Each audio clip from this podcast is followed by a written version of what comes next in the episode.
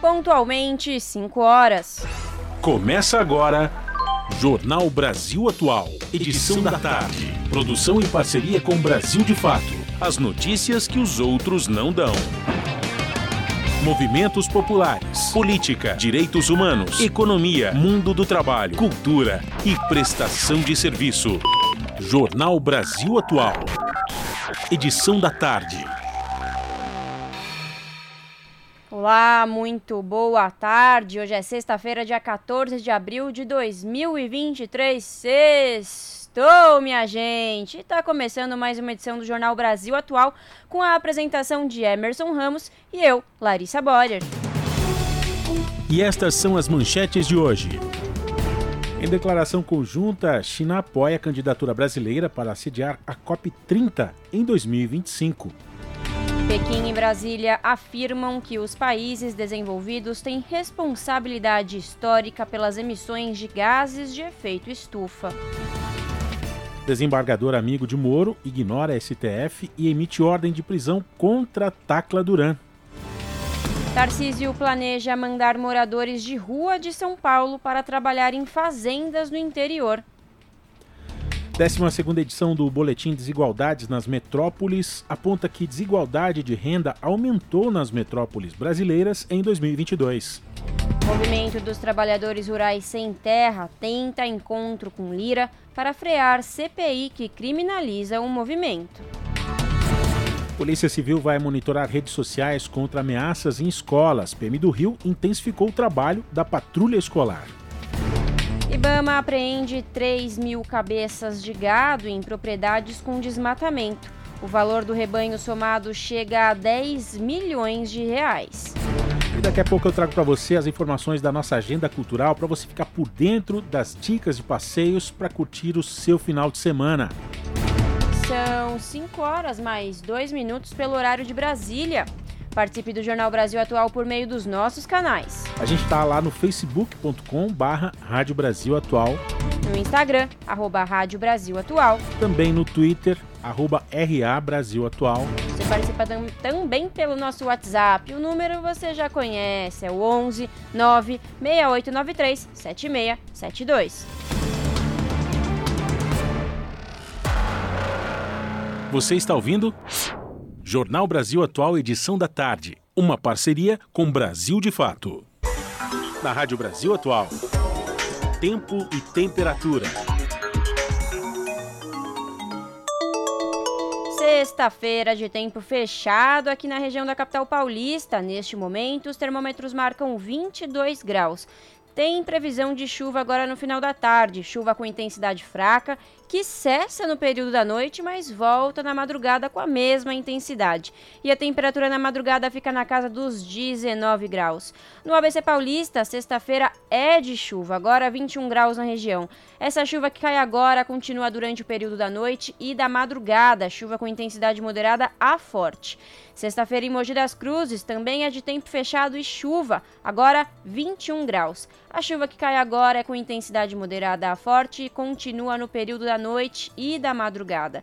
E em Sorocaba, interior de São Paulo, a sexta-feira é de tempo nublado. Não chove na região neste momento, mas tem previsão de chuva no período da madrugada. Chuva com intensidade fraca a moderada e a temperatura na madrugada fica aí na casa dos 19 graus. Gente, logo mais eu volto para falar como fica o tempo neste final de semana.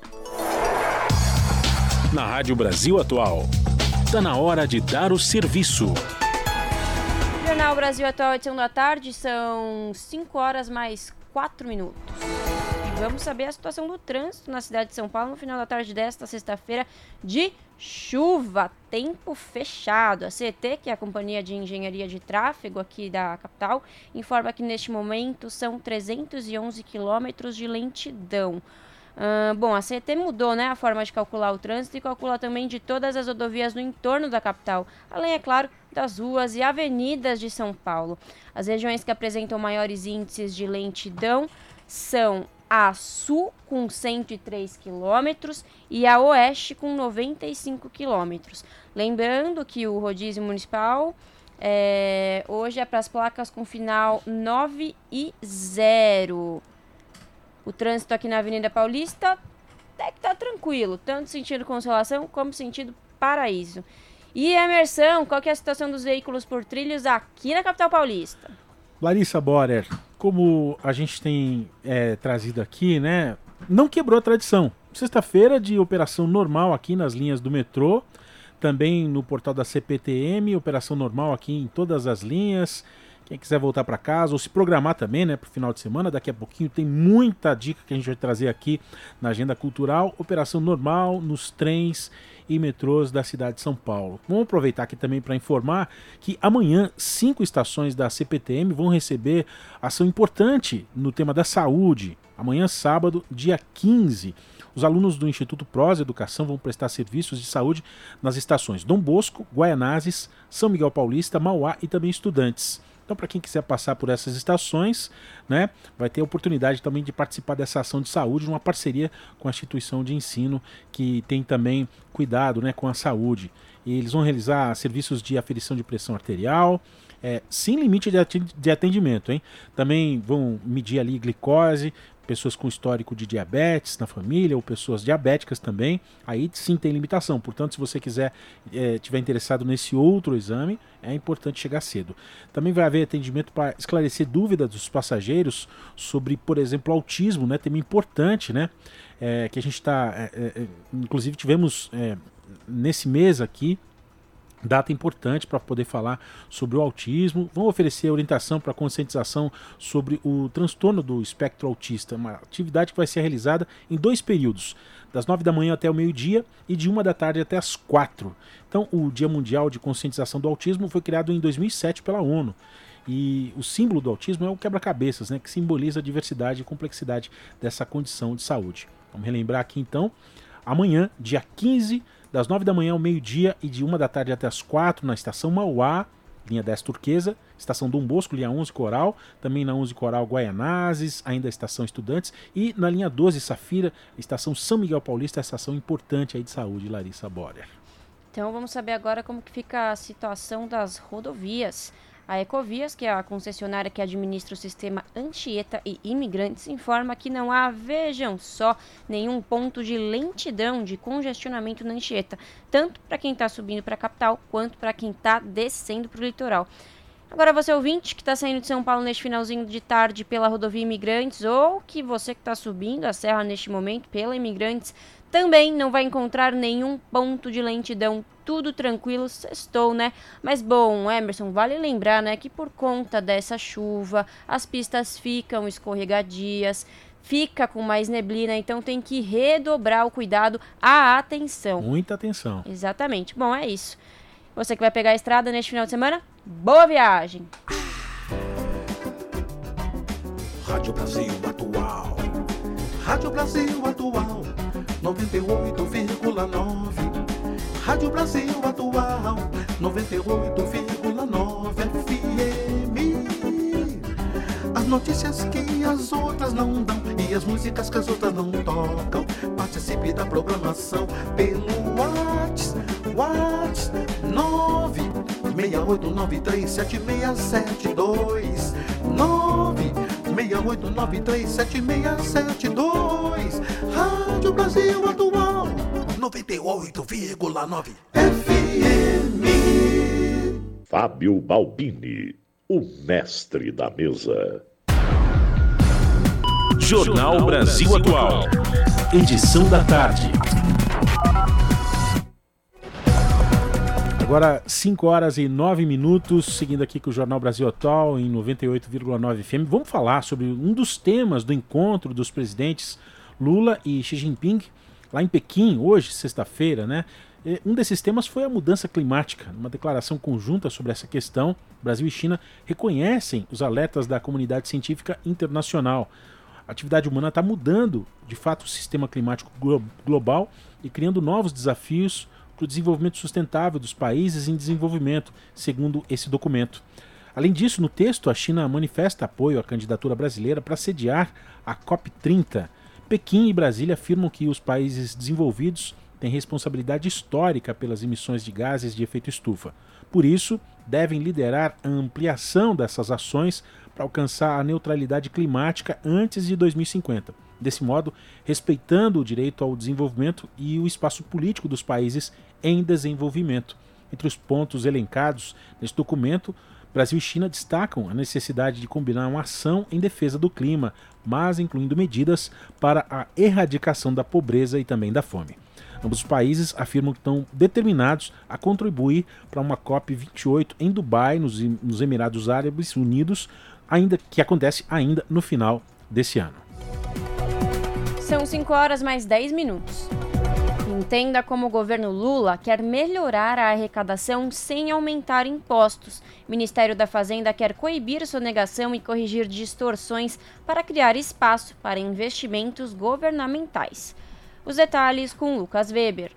O ministro da Fazenda, Fernando Haddad, disse que o governo pretende aumentar a arrecadação de impostos para criar espaço para gasto e investimentos em 2024. A declaração foi feita enquanto ele apresentava as regras do novo arcabouço fiscal, mas o chefe da pasta rechaçou que esse ganho extra se dará via aumento de impostos. O pronunciamento foi feito no último dia 30. Não estamos pensando em CPMF, não estamos pensando em acabar com o simples, não estamos pensando em reonerar a folha de pagamento, não é disso que se trata. Né? Folha, inclusive, está na fase 2 da reforma tributária prevista para o segundo semestre. Não é disso que se trata. Do que se trata, portanto, lembro a frase do presidente Lula durante a campanha: meu governo vai colocar o pobre no orçamento e o rico no imposto de renda. Segundo Haddad, a ideia do governo é combater a sonegação e acabar com benefícios fiscais a pessoas e empresas já privilegiadas. Com isso, disse ele, o governo receberia até 150 bilhões de reais a mais só neste ano. O governo ainda não enviou a proposta do novo arcabouço fiscal ao Congresso Nacional. Também não foram anunciadas oficialmente todas suas propostas para aumento de arrecadação, mas algumas delas já foram aventadas. Uma é o imposto de apostas esportivas. Outra ideia é um controle sobre os recursos para incentivos. Segundo o ministro, empresas estariam recebendo incentivos fiscais para custeio de atividades corriqueiras, ao invés de investimentos. Outra proposta ventilada é o combate à sonegação em compras online. Além dessas ideias, o governo já tomou algumas medidas para aumento de arrecadação. Ainda em janeiro, Haddad já anunciou um pacote de medidas para reequilibrar as contas públicas. Isso levaria a arrecadação em mais de 100 bilhões de reais. Já no final de fevereiro, o governo confirmou o fim da desoneração temporária da gasolina e do etanol, concedida pelo ex-presidente Jair Bolsonaro antes das eleições. O desconto foi parcialmente revisto. Uma parte dele segue reduzindo os preços dos combustíveis. Para que o Caixa da União não fosse prejudicado, um imposto temporário sobre a exportação de petróleo cru foi criado. Bolsonaro, além de descontos temporários e impostos sobre combustíveis, concedeu isenções fiscais, no mínimo peculiares. Na lista estão importações de jet skis, veleiros, dirigíveis, planadores e balões, visando fomentar o turismo. As medidas não reduziram a carga tributária conforme o Bolsonaro havia prometido. Segundo especialistas ouvidos pelo Brasil de Fato, essas isenções beneficiam, na verdade, poucos cidadãos ricos que deixam de pagar os impostos. É o que aponta Mauro Silva, presidente da Unafisco, Associação Nacional dos Auditores Fiscais da Receita Federal do Brasil. Quem pode comprar um veleiro não pode pagar o imposto? Claro que pode. Quem pode é, é, ter um jet ski não pode pagar o imposto que, que incide hoje? É claro que pode. Ele tem capacidade contributiva. Então, isso tem toda a característica de ser mais um privilégio tributário para quem tem muito para os mais ricos. Cálculos da Unafisco estimam que o Brasil concedeu só em 2022 367 bilhões de reais em privilégios tributários só na esfera federal, sem levar em conta estados e municípios. Segundo o órgão, a característica essencial desses privilégios é não trazer na prática retorno em desenvolvimento econômico. Os privilégios não contribuem, assim, para a redução das desigualdades. Confira outras análises sobre o assunto na versão online dessa matéria no site brasildefato.com.br. De São Paulo, da Rádio Brasil de Fato, com reportagem de Vinícius Konchinski, locução Lucas Weber. Agora, 5 horas e 14 minutos, seguindo aqui no Jornal Brasil Atual, edição da tarde. Vamos falar agora sobre o caso Tacla Duran. O TRF, o Tribunal Regional Federal da Quarta Região, estabeleceu ontem a ordem de prisão preventiva contra o advogado. A decisão é do desembargador Marcelo Malucelli, que chamou para si a revisão de vários processos da Lava Jato na corte. Ele atendeu a pedido do Ministério Público Federal em Curitiba. O desembargador é pai de um dos sócios do senador Sérgio Moro, do União Paraná, em um escritório de advocacia. A determinação de Malucelli gera uma reviravolta, porque Tacla que mora na Espanha, se preparava então para voltar aqui para o Brasil, ainda hoje, para uma audiência de justificação diante do Ministério Público Federal e também da Polícia Federal. Tacla Duran já representou várias empreiteiras alvo da Lava Jato, como a Odebrecht, a UTC e também a Mendes Júnior. Mês passado, o advogado prestou depoimento por videoconferência ao novo juiz da operação na Vara Federal de Curitiba, Eduardo Apio. E na ocasião, Tacla Duran acusou Moro, o senador também, é, de extorsão e o ex-procurador e deputado federal Deltan Dallagnol, do Podemos do Paraná, de perseguição. Pessoas próximas à dupla estariam cobrando propina para que Tacla Duran fosse é, preso. A denúncia de Tacla virou notícia crime contra Moro e Dallagnol além do advogado Carlos Zucoluto Júnior e de Fábio Aguaio, funcionário do gabinete do senador e ex-ministro. Desse modo, a AP mandou o processo para o Supremo Tribunal Federal para evitar ser considerado incompetente para continuar o processo, considerando o foro privilegiado a que agora o senador e deputado eleitos têm direito. Também ontem, o magistrado pautou três correições parciais contra o novo juiz da Vara Federal de Curitiba e colocou Luiz Nassif escreveu sobre esse caso, aspas, nem os acusados foram ouvidos, nem tem acesso a elas. Importante, né, a gente ficar por cima e também ver as atualizações sobre esse caso aí do Tacla Duran. 5 horas mais 17 minutos, o Movimento dos Trabalhadores Rurais Sem Terra tenta encontro com Lira para frear CPI que criminaliza o movimento. A proposta da CPI é articulada por bolsonaristas. Para o movimento, o objetivo é atacar o governo e constranger a entidade. Os detalhes com Daniel Lamir. Lideranças do MST, Movimento dos Trabalhadores Rurais Sem Terra, estão em busca de uma agenda com o presidente da Câmara dos Deputados, Arthur Lira, do PP de Alagoas, o objetivo é tentar barrar a instalação da CPI, Comissão Parlamentar de Inquérito do MST. Articulado por parlamentares bolsonaristas, o documento com o pedido de criação do colegiado juntou o quórum de 171 assinaturas e hoje está na mesa de Lira para que o mandatário delibere sobre o assunto. João Paulo Rodrigues, da direção nacional do MST, argumenta que falta ao pedido respeito às normas que permitem a instalação de CPIs. De acordo com o regimento, é preciso ter não apenas um mínimo de 171 apoios da Casa e a indicação de tempo limitado de funcionamento, mas também um fato determinado que justifique uma apuração por parte do legislativo. O MST fez praticamente menos 10 ocupação de terra, não tem nenhum fato pré-determinado. O MST não tem convênios com o governo em nenhum estado. O Movimento Sem Terra já demonstrou uma organização que produz alimentos saudáveis e por isso queremos essa reunião com o Lira para fazer um bom debate com ele sobre esses assuntos.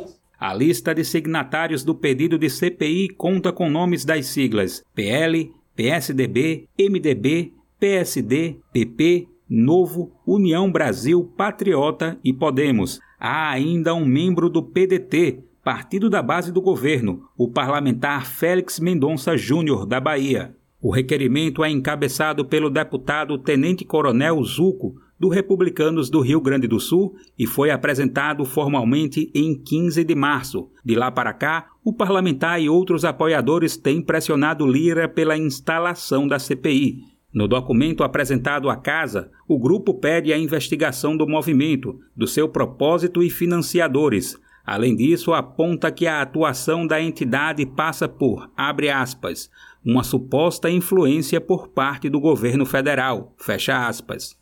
O MST entende que a CPI é uma forma de tentar atingir a gestão Lula, que conta com o apoio político da entidade. Também seria uma estratégia para frear a pauta agrária da gestão, que tem no seu escopo políticas voltadas à agricultura familiar.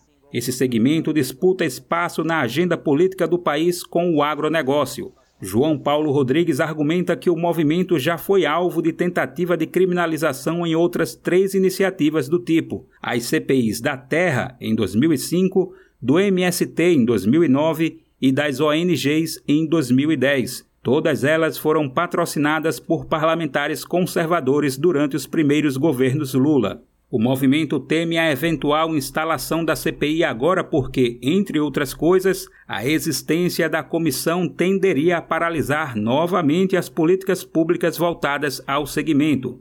Nos últimos anos, o setor da agricultura familiar viveu um jejum de ações governamentais.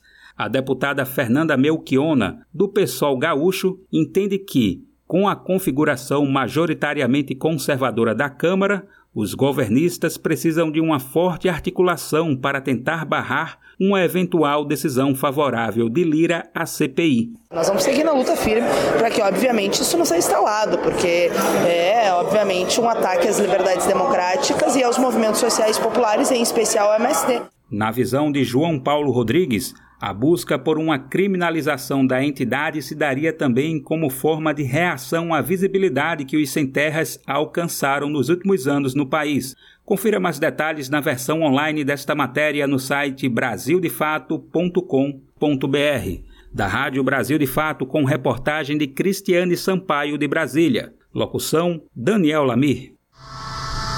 Você está ouvindo? Jornal Brasil Atual, edição da tarde. Uma parceria com Brasil de Fato. E agora, no Jornal da Rádio Brasil Atual, vamos conversar com a Clara Assunção, que é repórter do portal da Rede Brasil Atual, redebrasilatual.com.br. Oi, Clara, boa tarde, bem-vinda, tudo bem? Oi, Lari, boa tarde, tudo bem sim? Espero que com você e com a nossa ouvinte e o nosso ouvinte que nos acompanham também. É isso, Clara, conta pra gente qual é o destaque do portal da Rede Brasil Atual que você traz hoje para as ouvintes e os ouvintes do jornal. Larissa, quem for lá no nosso portal, redebrasilatual.com.br, vai poder conferir detalhes de uma proposta do governo de São Paulo que passou a circular ontem à tarde na imprensa. A gestão do governador Tarcísio de Freitas soltou que deve lançar nos próximos dias um programa que vai transferir pessoas em situação de rua aqui da cidade de São Paulo para o interior do estado, onde elas vão ser contratadas para trabalhar em propriedades agrícolas. Esse projeto do governo estadual deve atender pelo nome de Saindo das Ruas. Ele vem sendo desenhado principalmente pela Secretaria de Desenvolvimento Social com apoio de outras pastas, como a de Agricultura e Abastecimento. E o que a gente apurou até o momento, Larissa, é que para incentivar a contratação das pessoas em situação de rua em fazendas, o governo vai comprar parte da produção desses locais e de empresas agrícolas que firmarem a parceria. O Estado de São Paulo diz ainda que o custeio do transporte da população em situação de rua também vai ser feito pelo poder público e que toda essa ação vem sendo justificada como uma forma de capacitar essas pessoas e oferecer oportunidades de trabalho no campo. A administração do Tarcísio também aponta que hoje existem 86 mil pessoas morando nas ruas em todo o estado de São Paulo, sendo que 52 mil delas estão aqui na capital paulista. E o governo também alega que a ideia é fortalecer o programa de compra da agricultura familiar, só que a Confederação Nacional dos Trabalhadores na Agricultura, a CONTAG, por exemplo, afirmou que até o momento não foi consultada sobre essa proposta. E essa iniciativa, que foi amplamente divulgada pela imprensa comercial, a gente foi tentar saber qual que era a avaliação sobre ela de ativistas e movimentos que atuam junto a essa população em situação de rua. E o que a gente encontrou, Larissa, é que uma iniciativa desse porte, né, que está tratando aí do deslocamento, sequer foi debatida com quem entende das necessidades e particularidades da população em situação de rua. Os relatos, inclusive, dão conta de muita apreensão e temor com essa medida, Larissa. Não me admira o Tarcísio fazer isso. É, no começo desta semana ele deu uma, uma coletiva de imprensa aí na, em Campinas, né, para falar da situação das escolas. E ele chegou a falar aí que as escolas terão segurança, segurança sem arma, terão acesso a psicólogo, mas só isso, não falou nada mais. E é a mesma coisa que ele está falando agora, por exemplo, né? Falou aí que vai rolar esse programa, que vai ter esse programa de ajuda às pessoas em situação de rua. Mas e aí, Clara, o que, que mais? Onde elas vão, onde elas vão morar, como que vai ser esse lugar, vai ter fiscalização, como que vai ser esse trabalho. Muita coisa fica aí, né, no ar e não é, não é dita, né, Clara? Exatamente, Larissa. Essa, inclusive, é a grande preocupação dos movimentos sociais. Porque, como você lembrou, essa proposta é apresentada, mas não há detalhes sobre ela, né? E o que eles apontam é justamente que, atualmente, o poder público é, ele não tem nem capacidade de fiscalizar os próprios albergues que são geridos pelos municípios, no caso aqui a Prefeitura de São Paulo. Em 2020, como a RBA, a Rádio Brasil Atual, a TVT e o Brasil de Fato reportaram, a Comissão de Direitos Humanos da Câmara dos Vereadores de São Paulo encontrou condições insalubres e precárias nos centros de acolhimento aqui da Prefeitura de São Paulo. É, eram galpões superlotados, eram não, né? Me corrigindo, são galpões superlotados, sem o número adequado de funcionários, banheiros e materiais de higiene insuficientes. Além disso, as instalações também apresentavam é, uma infestação de pombos, pulgas e percervejas. E, e o que os movimentos e ativistas é, questionam é se o Estado não tem condições de fiscalizar espaços que ele próprio cria e coloca dinheiro, como que o governo vai fiscalizar, então, essas fazendas que são propriedades privadas? E o risco, nesse caso, é que esse cenário de ausência de fiscalização permita, por exemplo, casos de, de trabalho análogo ao de escravidão, que, inclusive, a gente vem acompanhando um aumento em todo o país, né? Esse ano, inclusive, teve um recorde de novos nomes, foram 132 a mais na lista suja do trabalho escravo, que foi divulgada na semana passada pelo Ministério do Trabalho, que apontou ao todo 289 empregadores na, na ilegalidade. E os especialistas, como a advogada popular e parceira do Movimento Nacional da População de Rua, a Kelsey Medeiros Pinheiros, vê esse risco, vê o risco né, desse problema que já é tão grave se repetir contra as pessoas em situação de rua. Ela até destacou na conta dela no Twitter que essa história já é conhecida, é só procurar por maus tratos e comunidades terapêuticas no Google, que a resposta sobre a falta de condições do Estado operar essa iniciativa vai ser respondida, porque no geral, Larissa, a avaliação é essa, que esse programa é inoperável. Perfeito. E bom, claro, é isso. É, tem esse programa aí do Tarcísio, essa proposta de programa saindo das ruas para tirar aí os, as pessoas em situação de rua da, da, das ruas da cidade, mas para trabalhar né, no campo. Mas, Clara, a gente sabe, é só a gente andar um pouquinho pela, pelas ruas que a gente vê que muitas dessas pessoas que estão em situação de rua, muitas vezes elas já são idosas ou elas têm problema de saúde de quantas vezes a gente já não passou e viu aquelas pessoas com os pés inchados, né, que não conseguem nem andar direito? Tem que ver tudo isso. Essas pessoas elas não têm condição de trabalhar. Exatamente, Lara. Esse é um ponto criticado pelo padre Júlio Lancelotti, Lancelotti, que é um histórico lutador pelos direitos das pessoas sem teto, porque ele observou que esse tipo de proposta, que até o momento é a única, como você lembrou lá no começo, é, ela não dá conta da diversidade da população em situação de rua. E como você também comentou, ele falou justamente dos idosos, mas também é, das pessoas que não sendo idosas, mas que é, têm algum estado de saúde que precisam de tratamento, uhum. ou pessoas com deficiência que estão na rua, e o acesso à saúde, que é a política que deveria chegar para essas pessoas, é, não está proposto nessa iniciativa, por exemplo. O Padre Júlio, inclusive, ele destacou que faltam detalhes, né? Para onde vão ser enviadas essas pessoas, quais condições vão ser dadas, como garantir os direitos é, trabalhistas e previdenciários delas, e, e, ele teme que pessoas que já, já estão numa situação de vulnerabilidade sejam expostas também ao trabalho análogo à escravidão.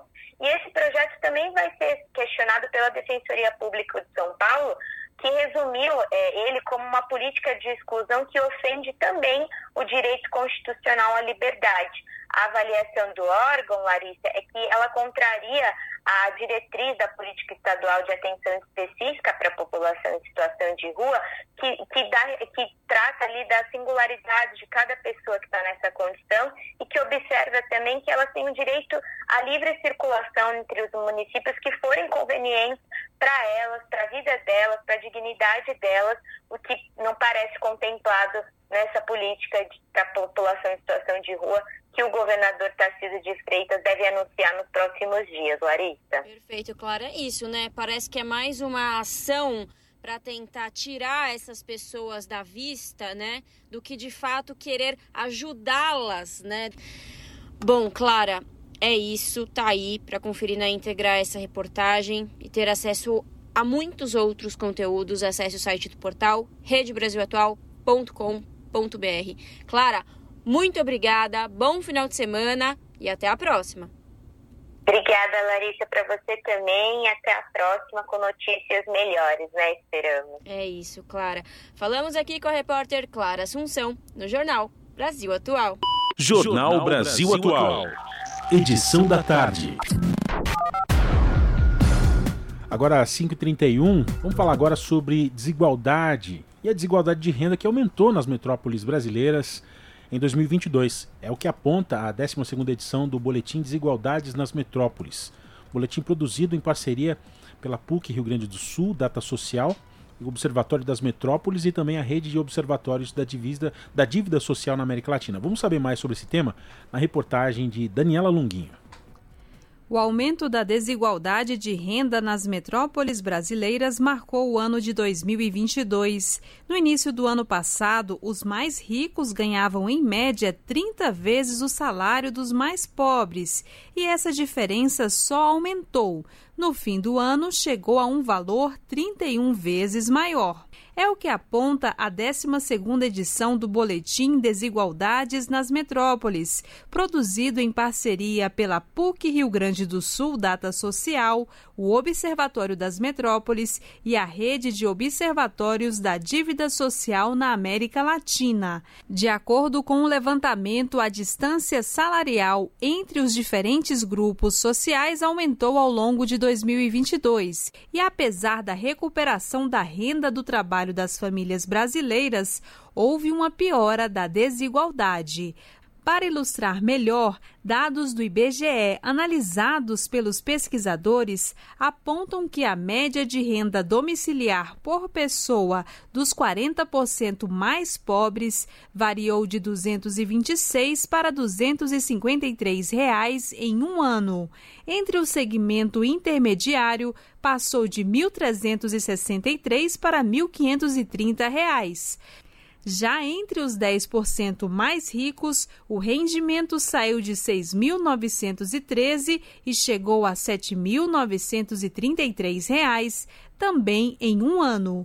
Um dos coordenadores do estudo, professor da Universidade Federal do Rio de Janeiro, Marcelo Ribeiro, explica por que, mesmo após quedas expressivas de renda no auge da pandemia entre 2020 e 2021, em 2022 o aumento observado é diferente entre os mais ricos e os mais pobres. Mesmo que todos os segmentos estão aumentando o nível de renda, os mais pobres, eles têm um processo de aumento menor do que ocorre com os, os outros segmentos de renda, principalmente os 10% de maior renda.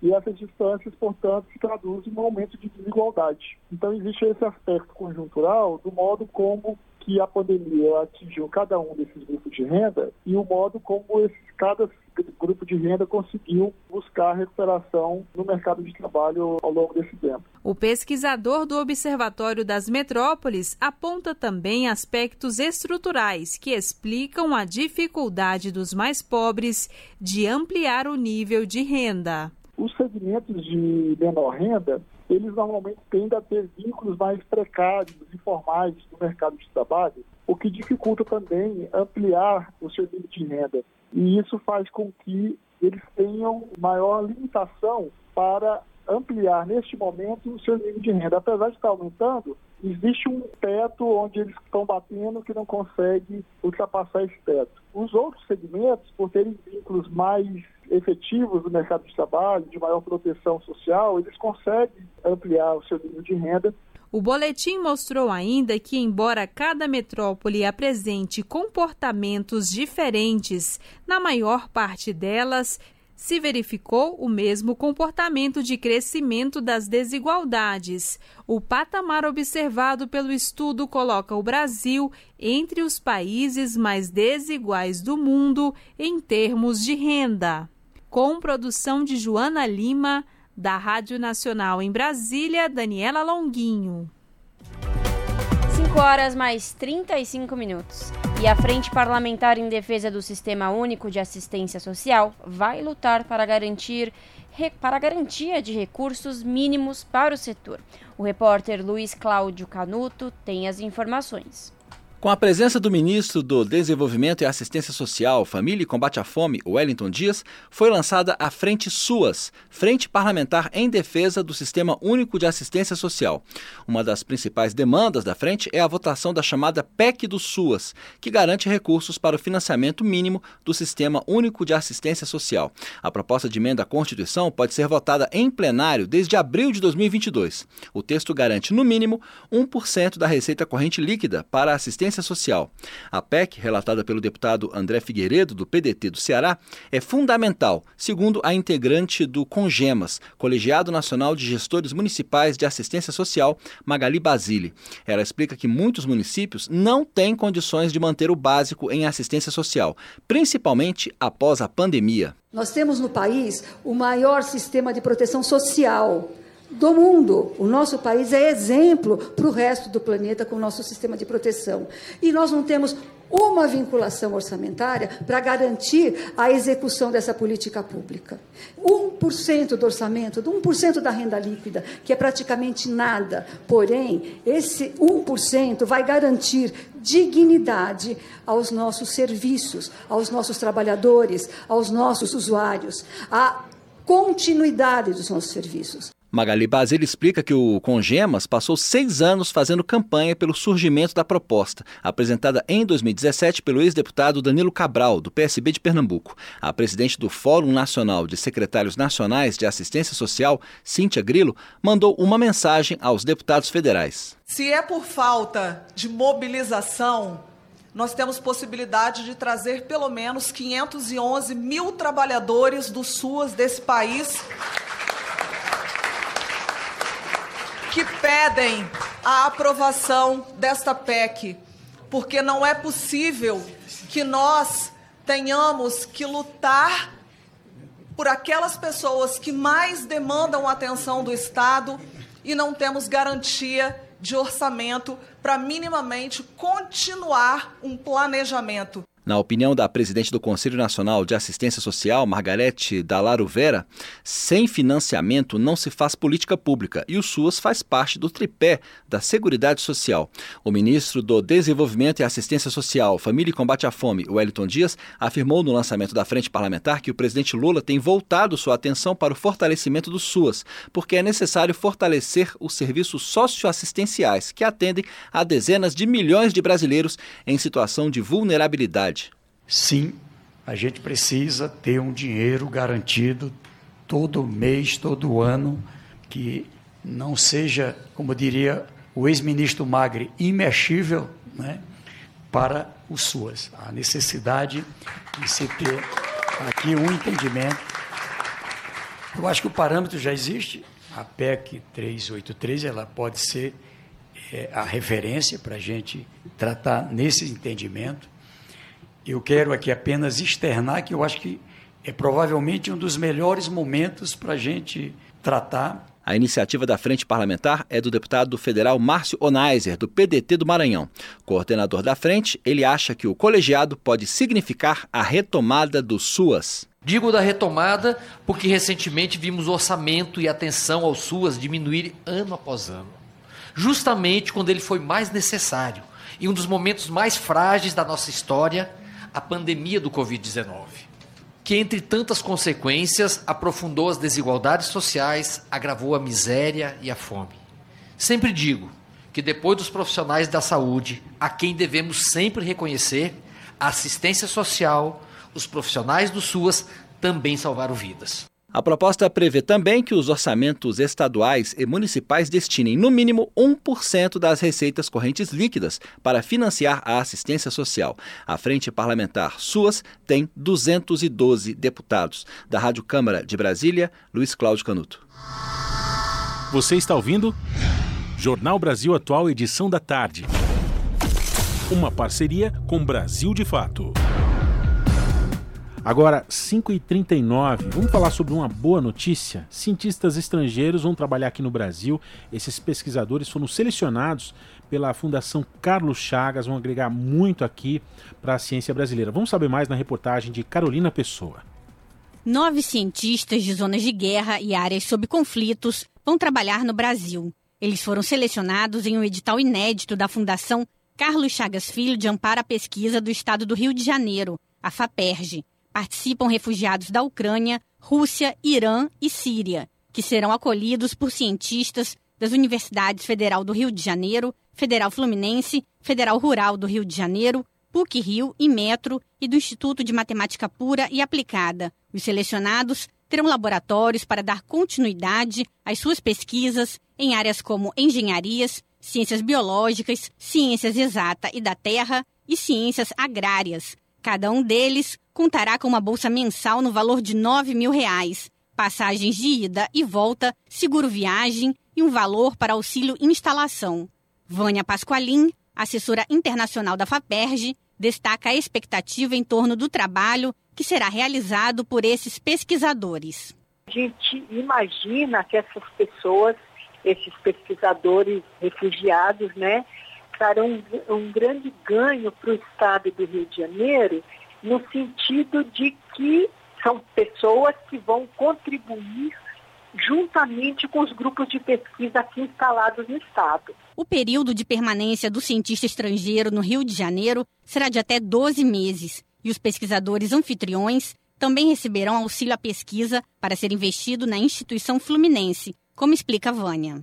Eles recebem um, um auxílio né, à pesquisa no valor de até 70 mil reais, que é justamente para custear os consumíveis, algum material que seja necessário para que esses pesquisadores refugiados possam desenvolver com tranquilidade as suas atividades nos laboratórios. A previsão é de que duas novas edições dessa chamada sejam lançadas, com o mesmo objetivo, uma este ano e outra em 2024. Da Rádio Nacional no Rio de Janeiro, Carolina Pessoa. E a Comissão da Mulher debateu o programa de equidade de gênero e raça com a ministra da Saúde. A repórter Maria Neves acompanhou.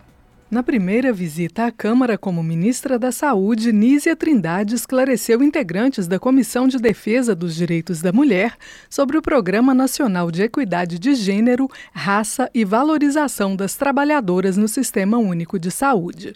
A reunião foi sugerida por duas parlamentares do PL, Coronel Fernanda, do Mato Grosso, e Cristo Nieto, do Rio de Janeiro, que questionaram a utilização de termos como identidade de gênero e linguagem neutra na portaria que institui o programa. Na opinião da deputada Cristo Nieto pela portaria, parece que os esforços do Ministério da Saúde estão sendo direcionados para o campo ideológico, uma vez que utilizaria termos importados da ideologia eminentemente feminista.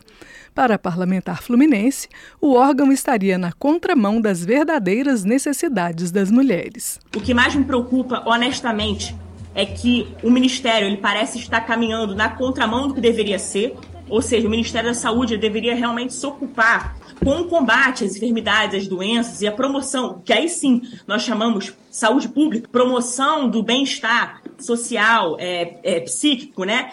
E, enfim, o aspecto integral da própria mulher. Também para a deputada Coronel Fernanda, a maior questão foi o Ministério utilizar a portaria para, de forma escondida, propagar questões de gênero e sexualidade. Para as duas colegas de partido, o órgão deveria se concentrar em problemas que afetam a saúde da mulher, como falta de medicamentos, de equipamentos para exames e a deficiência no acompanhamento pré-natal e pós-natal. Nízia Trindade Trindade assegurou que o único objetivo da política proposta é combater a violência e o preconceito contra mulheres, levando em conta também a raça.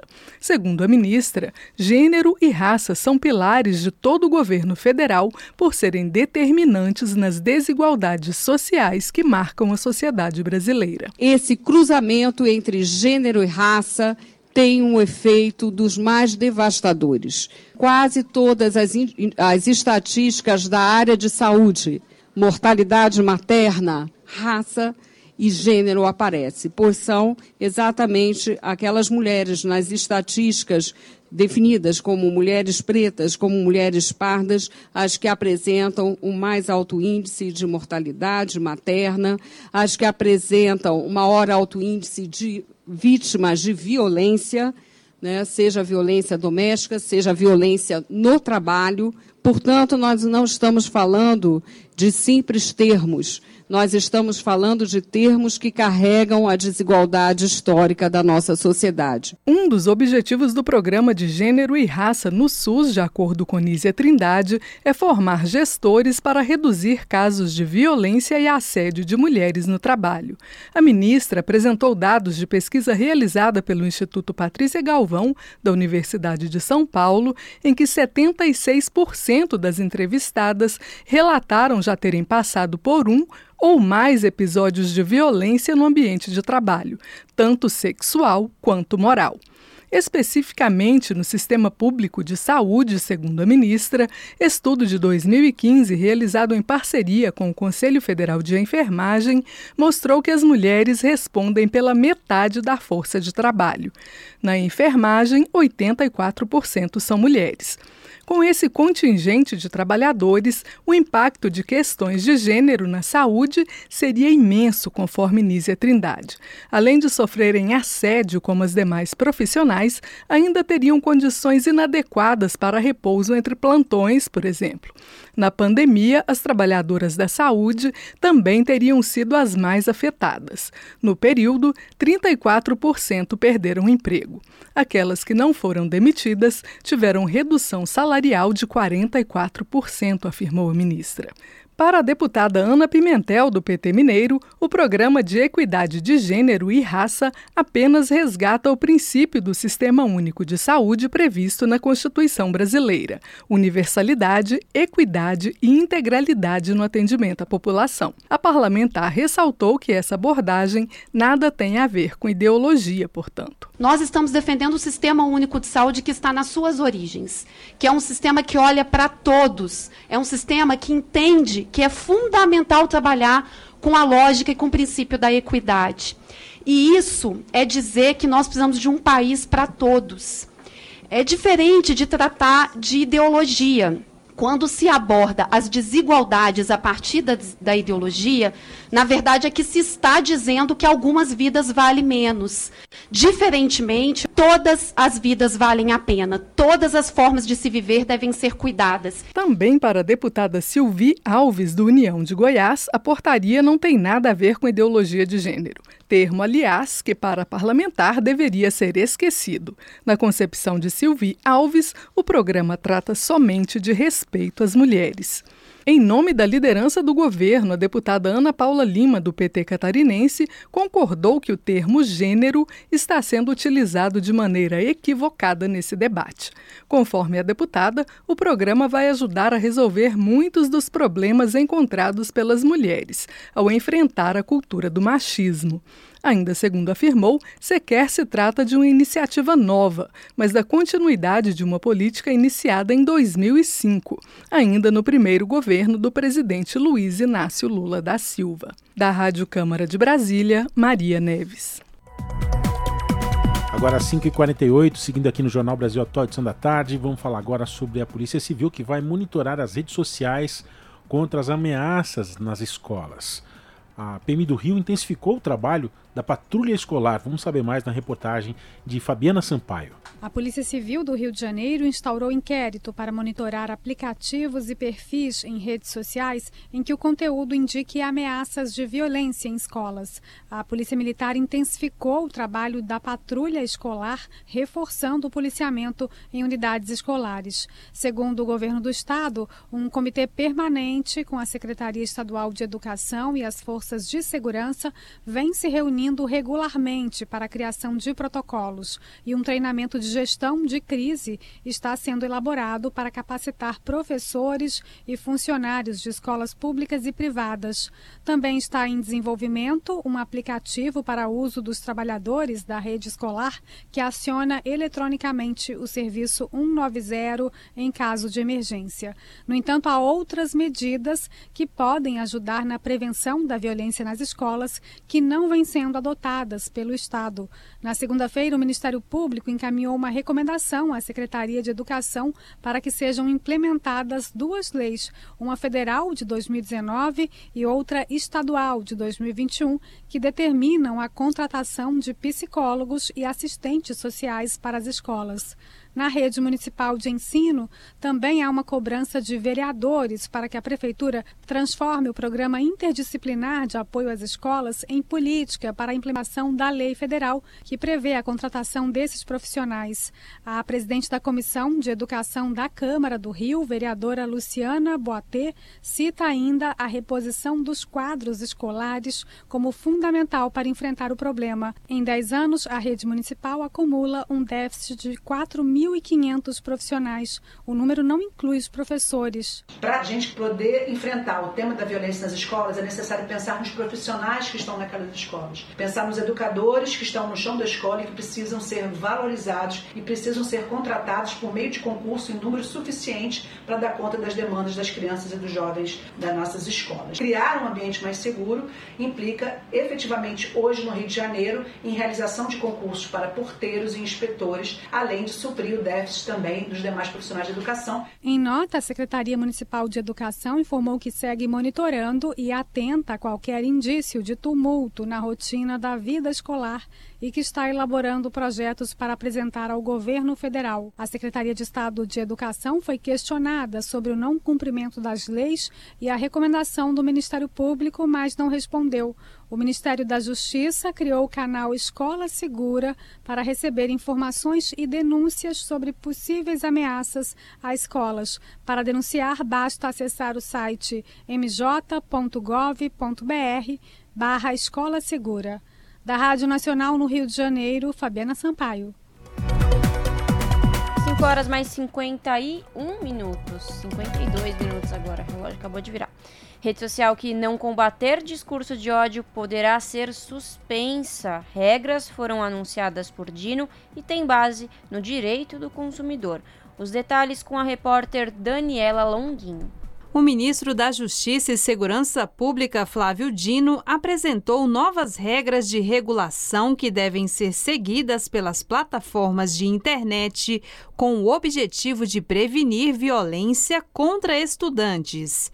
A medida tem como base o direito do consumidor. Ela prevê a abertura de processos administrativos para apurar responsabilidades de cada empresa por conteúdos que possuem crimes cibernéticos. Em caso de descumprimento dessas regras, as sanções vão de multa até a suspensão das atividades das redes sociais, como destacou Flávio Dino. Que não havendo cumprimento, multa e até o limite da suspensão das atividades da empresa, não só daquele conteúdo. Então, é uma medida realmente firme e proporcional diante da gravidade. Cada rede social deve avaliar e monitorar o conteúdo postado pelos usuários para evitar falhas em possíveis vazamentos de materiais que tenham discursos de ódio. Essa moderação deve ser transparente e encaminhada para o Ministério, como explica Flávio Dino. Então, nós fixamos essa série de obrigações que constarão de duas providências processuais, uma no âmbito da Secretaria Nacional do Consumidor, do Ministério da Justiça, que é a instauração desse processo administrativo no dia de amanhã. E essas notificações com as obrigações de avaliação de risco, os parâmetros para avaliação de risco e a exigência de que as plataformas informem ao Ministério da Justiça exatamente, de modo transparente, a avaliação e quais as medidas que eles tomaram visando a cessação do impulsionamento ou da recomendação desses conteúdos e a moderação de tais é, conteúdos que veiculem ou representem violência. Além dessas medidas nas redes, o ministro da Justiça sugere a formação de comitês estaduais para discutir a segurança nas escolas. Flávio Dino afirmou que conta também com a polícia para combater crimes contra escolas organizados pela internet. E nós temos as providências no âmbito mais policial, que é a Secretaria Nacional de Segurança Pública, por intermédio desta rede que nós estamos coordenando com os delegados de polícia, em que a Senasp vai informar as plataformas e nós estamos prevendo de modo mandatório que as plataformas se organizem para que não haja multiplicação da criação de perfis que e sejam é, multiplicadores desses conteúdos. Além dos 150 milhões de reais liberados esta semana pelo Ministério da Justiça para ampliar a segurança nas escolas, está previsto para esta quinta-feira a assinatura de um novo edital com repasses federais de 100 milhões de reais para guardas municipais podendo atender às patrulhas escolares. Vale ressaltar que o Ministério da Justiça, em parceria com a SaferNet Brasil, criou um canal exclusivo para recebimento de informações de ameaças e ataques contra escolas. As denúncias são anônimas e as informações enviadas mantidas em sigilo. Da Rádio Nacional em Brasília, Daniela Longuinho. 5h56, seguindo aqui no Jornal Brasil Atual, edição da tarde. Vamos falar agora sobre o ministro da Educação e Despopulação não quer escolas militares. O ministro Camilo Santana também falou de ações que foram tomadas para evitar a possibilidade de novos ataques nas escolas. Reportagem de Priscila Mazenotti. Chamado à Câmara para falar sobre as escolas cívico-militares, o ministro da Educação, Camilo Santana, foi bem claro. Não há na Lei de Diretrizes e Bases da Educação ou no Plano Nacional de Educação nenhuma menção ou estratégia para incluir as Forças Armadas nas escolas. E acrescentou: os brasileiros preferem professores a militares nas escolas. Tanto é que a adesão ao programa é mínima. Das 138 mil escolas do país, somente 0,28% são cívico-militares. E essa implementação tem causado um conflito normativo. Nós estamos repassando recursos para as Forças Armadas.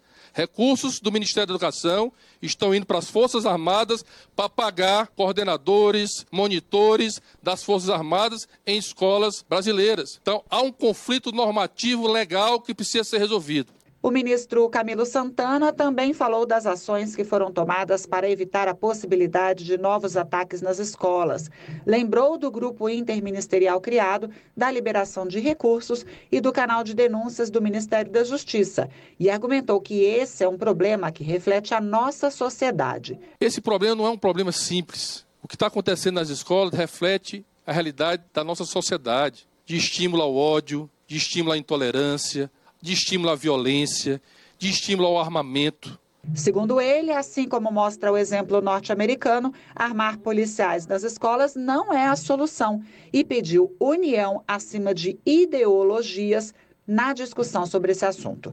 Da Rádio Nacional em Brasília, Priscila Mazenotti. Rede Brasil Atual, Rádio Brasil Atual, TVT e Brasil de Fato em defesa do consumidor. Em iniciativa conjunta com o Instituto de Defesa do Consumidor, apresentam IDEC Responde, com Igor Marchetti, especialista em direito do consumidor. Que cuidados os consumidores devem ter nas compras online? Como saber se as lojas são idôneas? Em relação ao compra de produtos de forma online, o consumidor deve ficar atento a algumas considerações, entre elas a, se há um certificado de segurança no site da loja. Isso é muito importante para que o consumidor tenha a garantia de que aquela compra não vai ser, é, não vai ter seus dados vazados, não vai ter nenhum tipo de violação seus, a, aos seus dados pessoais, dados bancários. Além disso, verificar se o CPF, é, CNPJ da, do fornecedor está constando na loja é muito importante para que o consumidor também tenha a referência caso algum problema ocorra. Se há um chat é, e se há canais de atendimento fora do fora o telefone, se há um canal de por e-mail, endereço fixo, todas essas considerações que estão em decreto que versa sobre a, o e-commerce, mas que algumas lojas não cumprem. Então, o consumidor deve ficar atento. Caso é, desejar comprar, adquirir um produto, é, verifique também no site do Procon a lista de, de sites não indicados, porque lá eles atualizam constantemente para que o consumidor evite certos sites. Rede Brasil Atual, Rádio Brasil Atual, TVT e Brasil de Fato em defesa do consumidor. Em iniciativa conjunta com o Instituto de Defesa do Consumidor, apresentaram IDEC Responde. Pontualmente, 18 horas. Rádio Brasil Atual. Para sugestões e comentários, entre em contato conosco por e-mail redação@jornalbrasilatual.com.br ou WhatsApp DDD 11 96893 7672. Acompanhe a nossa programação também pelo site redebrasilatual.com.br.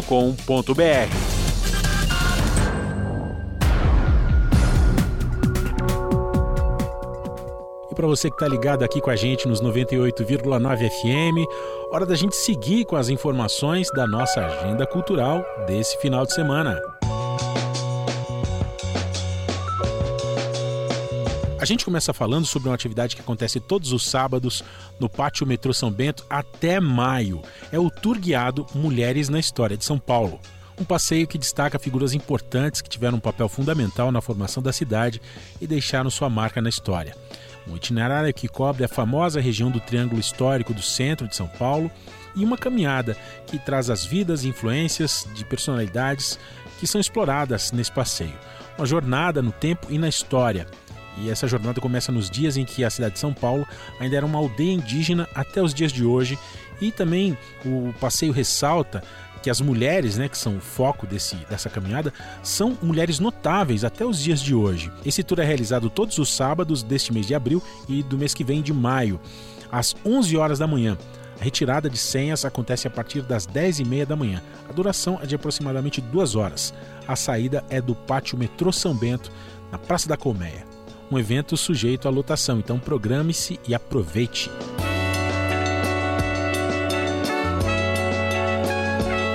A gente fala aqui também sobre a Jockey Experience. Nos sábados de abril, o Jockey Clube de São Paulo oferece essa experiência de lazer para as famílias, de 10 da manhã até 5 da tarde. Uma parceria com o Família no Parque, que é um programa ali do Jockey Clube de São Paulo. Programação que oferece oportunidade para os visitantes conhecerem o jockey e também assistirem às corridas de cavalo que acontecem de uma da tarde até 5 horas. Também é possível visitar uma exposição de troféus, uniformes usados pelos competidores, fotos que estão relacionadas à história do Jockey Clube de São Paulo e também informações curiosas sobre anatomia de animais, incluindo esqueletos e também descrições de curiosidades passeio perfeito para a criançada, que pode aproveitar um passeio de trenzinho até as cocheiras dos cavalos. Ali as crianças também podem aprender sobre os cuidados e carinho necessários também para esses animais, né? Além de interagir com eles, tirar foto, também alimentar os animais, tudo isso sob a supervisão dos profissionais do espaço. O passeio do trenzinho começa às 10 da manhã e termina às 4 da tarde. Tem um valor de 35 por pessoa e dura cerca de 15 minutos. Além disso, todo sábado também tem atividades gratuitas e variadas para divertir a criançada. Então, até o final desse mês, sábados das 10 da manhã às 5 da tarde, Jockey Experience, no Jockey Clube de São Paulo, fica na Avenida Lineu de Paula Machado, 1263, entrada gratuita.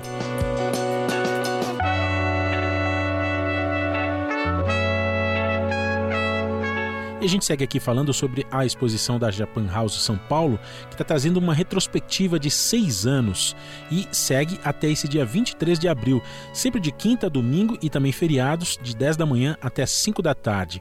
E até o dia 23 de abril, essa mostra vai ser exibida intitulada Retrospectiva Seis anos de Japan House São Paulo no pavilhão japonês. Exposição que oferece uma visão geral da história da Japan House desde a chegada a São Paulo em 2017. São fotografias e textos, uma exposição que rememora as 39 exposições que já foram realizadas na instituição ao longo dos últimos seis anos, juntamente com outras atividades que abrangeram a cultura japonesa incluindo também diversas perspectivas artísticas, tecnológicas, educacionais, gastronômicas e muito mais. A retrospectiva 6 anos de Japan House São Paulo acontece até o dia 23 de abril e está sendo exibida na Avenida Paulista 1313, em frente à estação Trianon MASP. Os ingressos que custam 15 reais inteira e R$ 7,5. Lembrando que sempre às quintas-feiras a exposição tem entrada gratuita.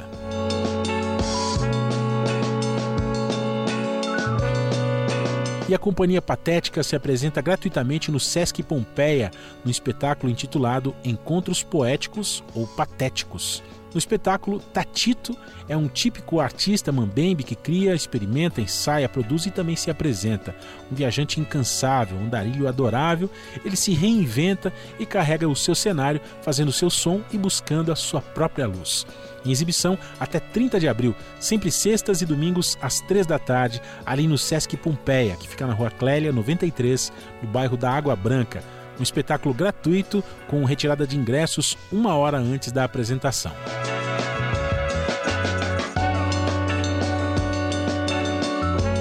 E o Festival Internacional Cinema e Transcendência segue até o dia 16 de abril no CCBB, o Centro Cultural Banco do Brasil. Em sua nona edição, esse Festival Internacional Cinema e Transcendência exibe documentários que se destacaram nas últimas edições e também a mostra Brasil Profundo, uma seleção de produções nacionais que trazem um Brasil desconhecido por muitos de nós. O sertão mitológico, poético, indígena, africano, encoberto por lendas, festejos e também cordéis. A idealização e curadoria desse festival são do músico e cineasta André Luiz Oliveira e tem também co-curadoria da produtora e diretora Karina Bini. Essa é uma programação especial e gratuita que celebra os 10 anos de existência do Festival Internacional Cinema e Transcendência. E esse é o único festival de cinema do Brasil que investiga a subjetividade dos caminhos da consciência e do autodesenvolvimento através da arte cinematográfica uma seleção que vai ser apresentada e traz ao público nacional a possibilidade de assistir esses filmes cinematograficamente ímpares, como também ter acesso né, à aprendizagem e descoberta. E esse festival conta com uma filmografia variada, um evento que permite que o público repense a própria trajetória e descubra também novos caminhos. Para isso, combinando a arte cinematográfica com outras manifestações como música e também meditação. Na edição de amanhã, 15 de abril, sábado, às 13 horas, vai ter a exibição de José de Julião Muito Além do Cangaço, filme de Hermano Pena, documentário brasileiro de 2016.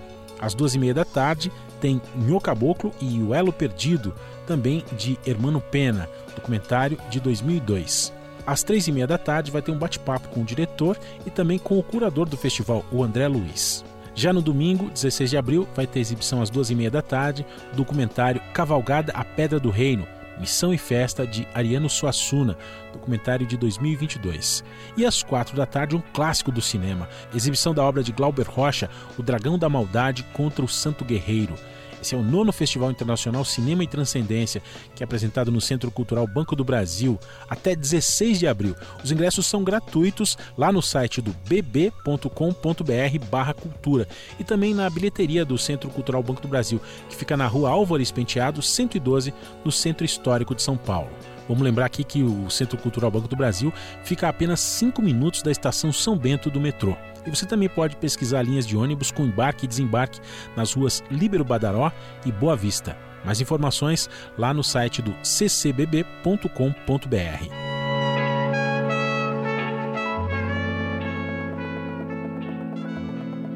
A gente fala agora sobre o Festival Jaguara é Guarani. Está na sua segunda edição festival que fomenta o diálogo sobre os povos originários do Brasil e valoriza a história e a cultura das seis terroirs localizadas no Jaraguá, A programação inclui de artistas originários como Xondaro Nômade, Coral Guarani, Iviporã, Pedro Ruvicha, Ian Wapichana, Solto MC, Wes Clitor e também Brisa Flow.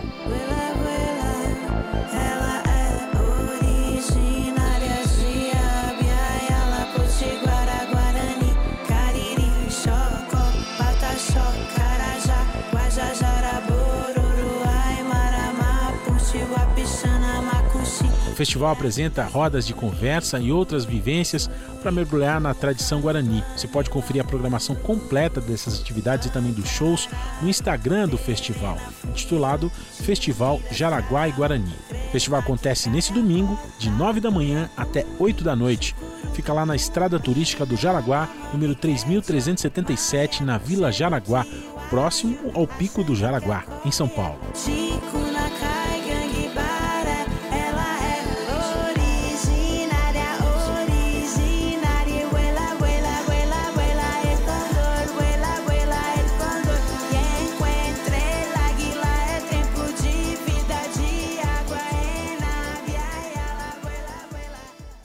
Jornal Brasil Atual. Edição da tarde. E vai a sanção presidencial incentivo à atuação de artistas locais e regionais em projetos de escolas públicas de educação básica. A música regional também passa a ser beneficiária de doações e patrocínios à produção cultural. Quem tem os detalhes é a repórter Janaína Araújo foi aprovada no Senado a proposta que permite o uso dos recursos do Programa Nacional de Apoio à Cultura, o PRONAC, para estimular a participação de artistas locais e regionais em projetos de escolas públicas de educação básica e de entidades sem fins lucrativos.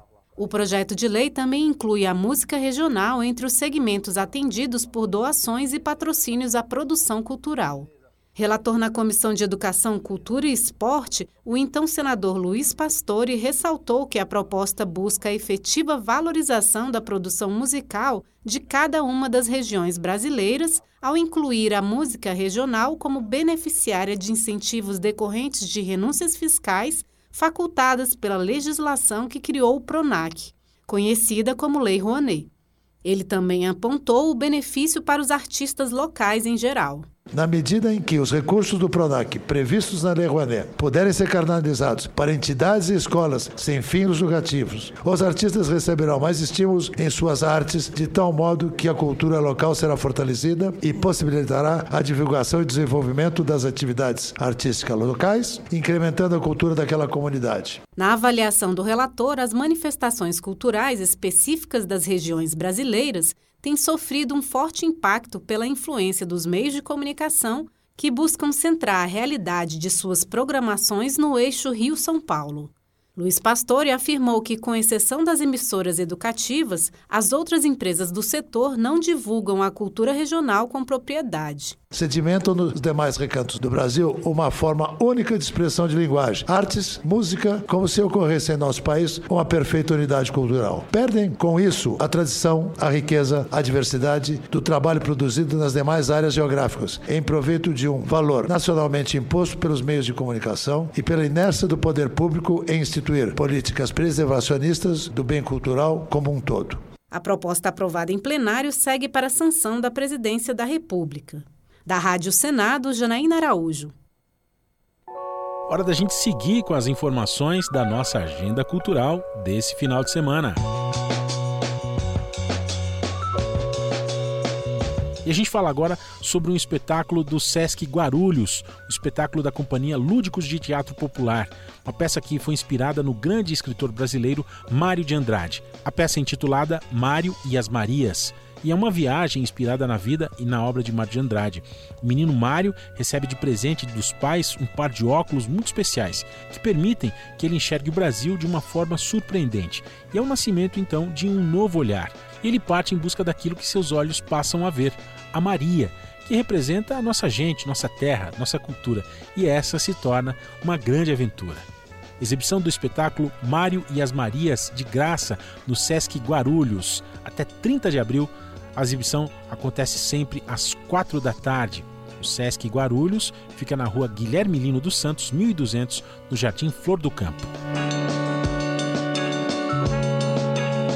Agora a gente fala do Festival Internacional de Documentários, o É Tudo Verdade, que segue em exibição até 23 de abril, uma programação muito ampla, totalmente gratuita. O festival que exibe no total 72 produções entre longas, médias e curtas metragens de 34 países. A programação inclui ainda conferências, debates e também sessões em streaming. Você pode conferir a programação completa no site do festival. É tudoverdade.com.br.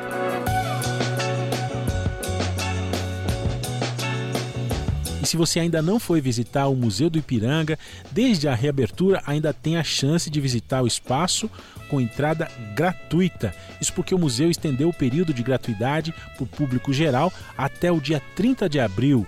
Desde que foi inaugurado, há quase sete meses, o museu já recebeu mais de 342 mil visitantes e com a reforma, o espaço dobrou de tamanho. O público ainda confere exposições temporárias e super tecnológicas.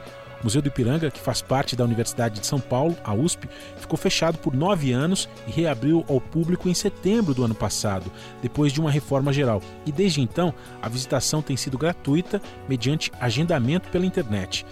Toda sexta-feira, às 10 da manhã, são disponibilizadas as entradas para as duas semanas seguintes. Então você pode acessar agora, por exemplo, ali a plataforma digital do Simpla e ficar de olho para você também poder se agendar, tá certo? Então a visitação gratuita segue até 30 de abril.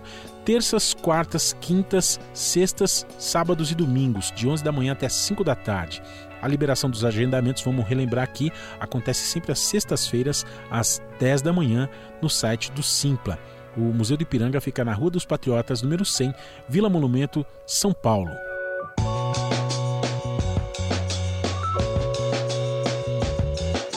E o MASP recebe três exposições sobre histórias indígenas. É a chance de ver mostras sobre as culturas dos povos indígenas Makuxi e Runiquim, além de curtas-metragens sobre grafismos do povo Mebengocré. E as duas mostras ficam em cartaz até o dia 11 de julho.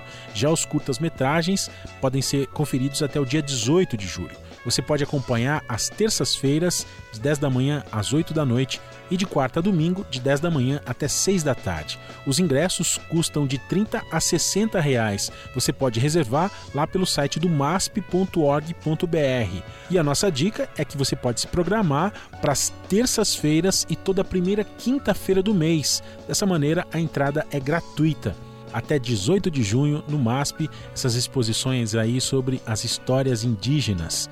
O MASP, o Museu de Arte de São Paulo, fica na Avenida Paulista, 1578, Bela Vista.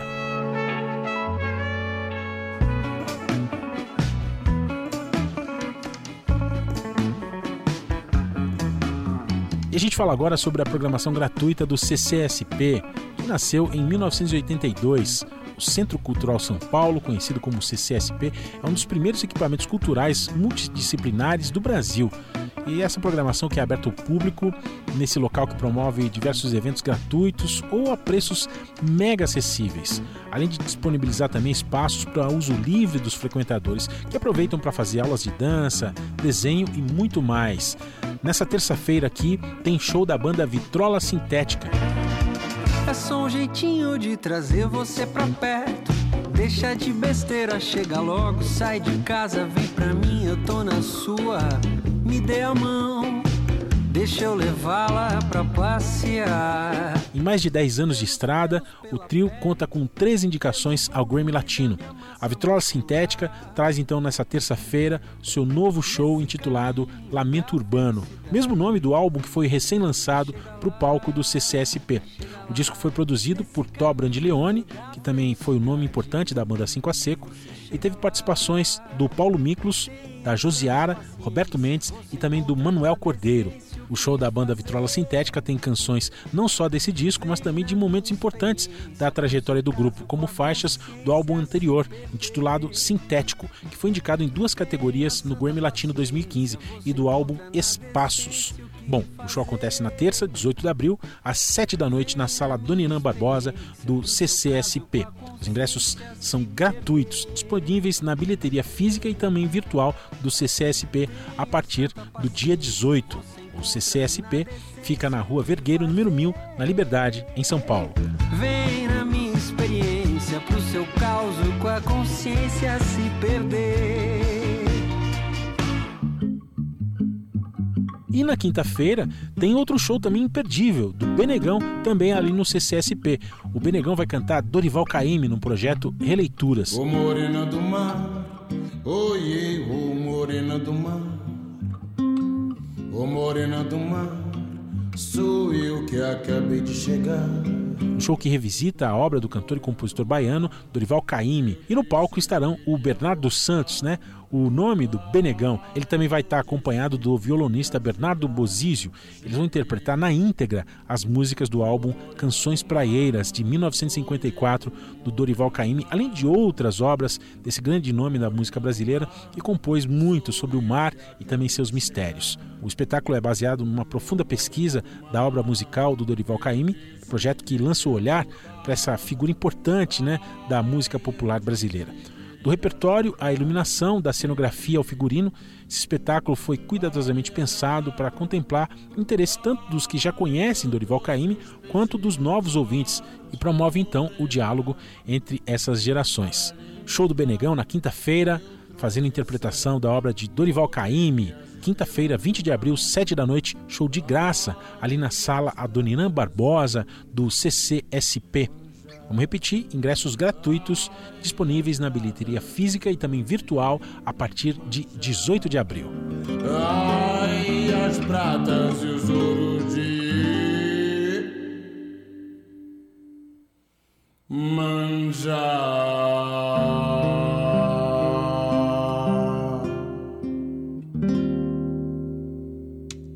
E a gente fala sobre o show de Alain Abadia, que está lançando seu segundo disco, um show no Sesc Pompeia, trazendo memórias ancestrais em forma de som. Vai ter a participação do mestre Sapopemba, o show que acontece hoje e traz o repertório do seu segundo disco, o Ifé, que é dedicado à memória e também à celebração do viver.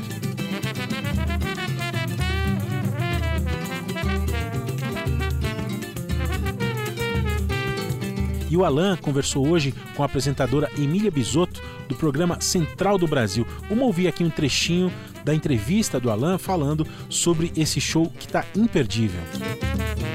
Dos tambores aos trombones, esse foi o caminho percorrido pelo músico, compositor e arranjador paulista Alan Abadia, que está lançando seu segundo disco e fé hoje aqui em São Paulo. E para nos contar mais, é com ele que eu converso agora aqui no estúdio. Bem-vindo à Central do Brasil, Alan. Muito obrigado. Tudo bem, Miriam? Tudo bem, tudo ótimo. Alan, para começar a nossa conversa, o que, é que o público pode esperar desse show hoje lá no Sesc Pompeia? O público pode esperar muita emoção, é um disco de compartilhamento de heranças, então tenho muita alegria de poder compartilhar essas heranças, é, toda essa história, essa riqueza cultural né, é, afrodiaspóricas que recebi. Então, é um compartilhamento para todos os presentes e para todos os ouvintes, né? Alan, como você já adiantou aqui, o disco traz elementos de diversas manifestações culturais negras e se une a memórias ancestrais pessoais e coletivas. Qual é a importância de trazer isso para o público? É, essa temática traz transformação social, inclusive validando a nossa ancestralidade? Exatamente. Nós somos detentores de memórias, mesmo, mesmo que nós não tenhamos é, a noção intelectual delas, né? Memórias corporais, memórias sentimentais. Então, o disco ele é composto dessas memórias, ele traz compreensão dessas memórias através das emoções, através é, da ciência corporal também. Eu procurei trazer elementos de diversas manifestações, é, justamente para falar de diversas maneiras com o público e é, um povo sem memória é um povo sem história, né? Então a gente a, a ideia é difundir essas memórias, trazer toda essa riqueza assim, como é, ideia de identidade também. Queria convidar todos vocês hoje, né, no Sesc Pompeia, às 21 horas, terei a alegria de lançar o disco e fé com participação do grande mestre Sapopemba, mas que não puder ir, não tem problema não. Está em todas as plataformas digitais né? Então dá para achar lá Alain Abadia e Fé. É isso então. O convite foi feito. Muito obrigada, Alain. Eu conversei aqui com Alain Abadia, músico, compositor e arranjador. Está lançando o disco E Fé hoje aqui em São Paulo, lá no Sesc Pompeia.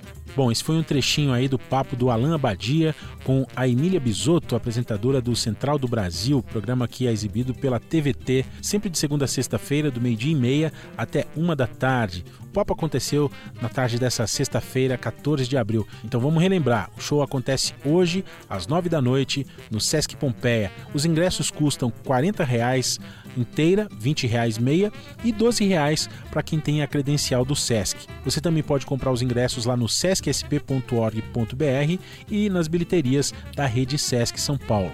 O Sesc Pompeia fica na Rua Clélia 93, na Água Branca.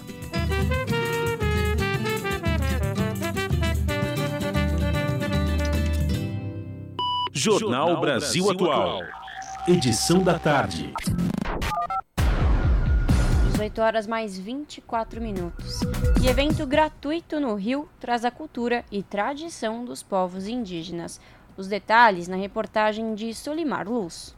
O Dia dos Povos Indígenas é celebrado em 19 de abril. Para marcar a data, diversas atividades acontecem na cidade do Rio de Janeiro já a partir deste fim de semana. No Museu da República, no Catete, na zona sul do Rio, um evento vai reunir cerca de 500 indígenas. Na programação, filmes, oficinas, rodas de conversa, contação de histórias, canto e dança. A presidente da Associação Indígena Aldeia Maracanã, Marise Guarani, disse que eventos como este valorizam a cultura ancestral dos povos originários. A associação reúne indígenas de várias etnias que vivem no Grande Rio e também de oito aldeias Guarani e Pataxó, dos municípios de Paraty, Angra dos Reis e Maricá. Muito importante poder compartilhar a cultura e a resistência dos povos indígenas, também como a possibilidade da gente poder ter um espaço de geração de renda né, para a população indígena, mostrar também que toda essa luta e essa resistência para a gente ter visibilidade num país que nós somos povos originários, né? Que a gente também luta por protagonismo para também mostrar essa cultura que é muito rica. Além de uma grande feira artesanal com 90 barracas de expositores indígenas, o evento conta com outras atrações, como espaço de ervas medicinais e troca de saberes. A entrada é gratuita e aberta ao público em geral. No sábado e no domingo, as atividades começam às nove da manhã e vão até às cinco e meia da tarde. Da Rádio Nacional, no Rio de Janeiro, Solimar Luz. A pluralidade de ideias e a informação confiável nunca foram tão necessárias. Você que gosta do conteúdo jornalístico produzido pela Rádio Brasil Atual e pela TVT tem uma missão muito importante: dar o seu apoio para que nossa voz continue cada vez mais forte. Jornalismo independente, com responsabilidade com a notícia e com a democracia, só é possível com a participação e o apoio popular. Acesse o site catarse.me/tvt, faça a sua assinatura e nos ajude com sua contribuição. Rádio Brasil Atual e TVT. Compromisso com a notícia. Compromisso com você. Salve, salve família, firmeza total. Aqui quem fala é o Dexter, sensacional. Eu também estou plugado, sintonizado na Rádio Brasil Atual, 98.9 FM. Na Rádio Brasil Atual, tempo e temperatura. Final de semana na capital paulista será de tempo nublado, chuva e o sol até que aparece entre nuvens. No sábado, dia fechado, com previsão de chuva a partir do período da tarde, com máxima de 25 graus e mínima de 19 graus. E no domingo, o sol aparece entre nuvens, já não tem previsão de chuva e a temperatura sobe com máxima de 27 graus e mínima de 18 graus. Em Santo André, São Bernardo do Campo e São Caetano do Sul, o final de semana será de friozinho e tempo nublado e chuva claro. Sábado, máxima de 23 graus e mínima de 18 graus. Dia chuvoso sem sol. E no domingo, mesma coisa. Tempo fechado, temperatura baixa e sem sol. Previsão de garoa no período da manhã, com máxima de 24 graus e mínima de 18 graus. Tempinho chuvoso também em Mogi das Cruzes. Sábado tem previsão de chuva para o dia todo. Chuva com intensidade fraca a moderada, com máxima de 23 graus e mínima de 18 graus. E no domingo já não chove, mas o tempo continua fechado, com máxima de 25 graus e mínima de 18 graus. E em Sorocaba, o final de semana também será de chuva, embora a temperatura mais alta vai chover. No sábado, máxima de 26 graus e mínima de 19 graus, com previsão de chuva a partir da tarde. Chuva com intensidade moderada. E domingo, o sol aparece entre nuvens, não tem previsão de chuva e a temperatura sobe. Máxima de 28 graus e mínima de 18 graus. E para quem tá curioso para saber como fica o tempo na segunda-feira, olha, o sol aparece, mas a chuva também continua. Então, não tira o guarda-chuva da bolsa, da mochila. Gente, Bom final de semana a todos! E fica por aqui o Jornal Brasil Atual edição da tarde, que teve a apresentação de Emerson Ramos e eu, Larissa Borer. E claro, os trabalhos técnicos dele, Fábio Balbini. Fica agora com um papo com Zé Trajano e depois, às 19 horas, tem seu jornal na TVT, canal digital 44.1 ou pelo canal do YouTube, youtube.com.br. E olha, gente, a partir de segunda-feira tem novidade na programação da Rádio Brasil Atual e da TVT. Estreia segunda-feira, das 8 da manhã até as 10 da manhã. Estaremos transmitindo pela Rádio Brasil Atual e pela TVT o ICL Jornal com Eduardo Moreira. É isso. Bom final de semana, gente. Se cuidem e até segunda. Grande, Tchau. Grande abraço, até lá.